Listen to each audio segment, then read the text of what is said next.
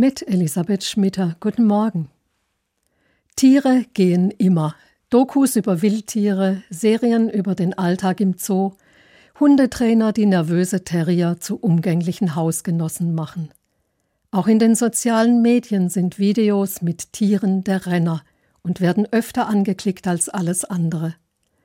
Und ganz besonders beliebt sind Videos über Tiere unterschiedlicher Arten, die sich miteinander anfreunden. Vor ein paar Jahren machten ein Tiger und eine Ziege Furore. Im Zoo von Wladiwostok sollte das Tigermännchen Amur den lebendigen Ziegenbock Timur als besonderes Schmankerl bekommen. Es kam anders, denn der Tiger hat den Bock nicht erlegt. Stattdessen wurden die beiden zu einer richtigen WG, nach ein paar Monaten gehen sie einander dann offenbar doch auf die Nerven. Der Bock provoziert den Tiger so lange, bis der ihn am Genick packt und von sich wegschleudert. Wahrscheinlich wollte er ihn nicht töten, sondern nur zurechtweisen, ebenso wie ein Tiger auch seine Jungen erzieht. Der verletzte Bock überlebte. Danach hat man Tiger Amur und Bock Timur dann doch in getrennten Gehegen untergebracht.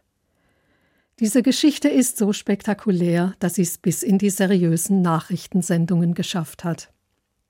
Freundschaften zwischen Tieren, die eigentlich natürliche Feinde sein müssten. Das hat was, das fasziniert. Ich glaube, es ist nicht nur die Sensationslust, die uns solche Filme wie hypnotisiert verfolgen lässt. Es ist auch eine Sehnsucht, die wir in uns tragen. Die Sehnsucht, dass der Kampf ums Überleben nicht der letzte und tiefste Sinn der Wirklichkeit ist.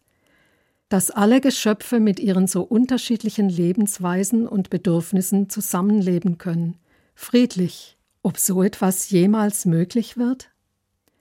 Ja, sagt die Bibel und entwirft ein Bild, das dem Idyll im Zoo von Wladiwostok ganz ähnlich ist. Wolf und Lamm weiden zusammen, der Löwe frisst Stroh wie das Rind heißt es da. Und wann soll das sein?